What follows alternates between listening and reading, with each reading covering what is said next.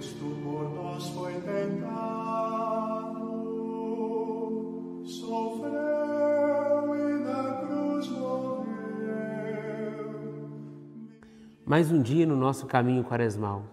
E hoje nós vamos meditar o Evangelho de São Lucas, capítulo 15, versículo de 20 a 24. Diz assim: Quando ainda estava longe, o pai avistou e teve compaixão. Saiu correndo, abraçou e cobriu de beijos. Então o filho disse: Pai, pequei contra Deus e contra ti. Já não mereço que me chamem de teu filho.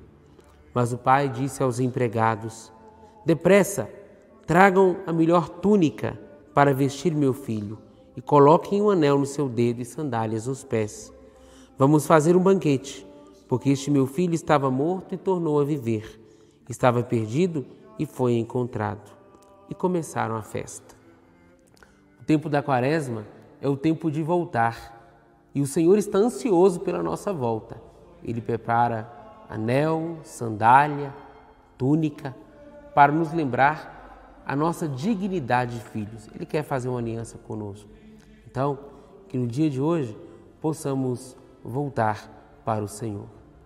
Senhor, que eu tenha a coragem de voltar para Ti. Como gesto concreto de hoje, que nós apontemos o caminho para que também nossos irmãos, como filho pródigo, voltem para a casa do Pai.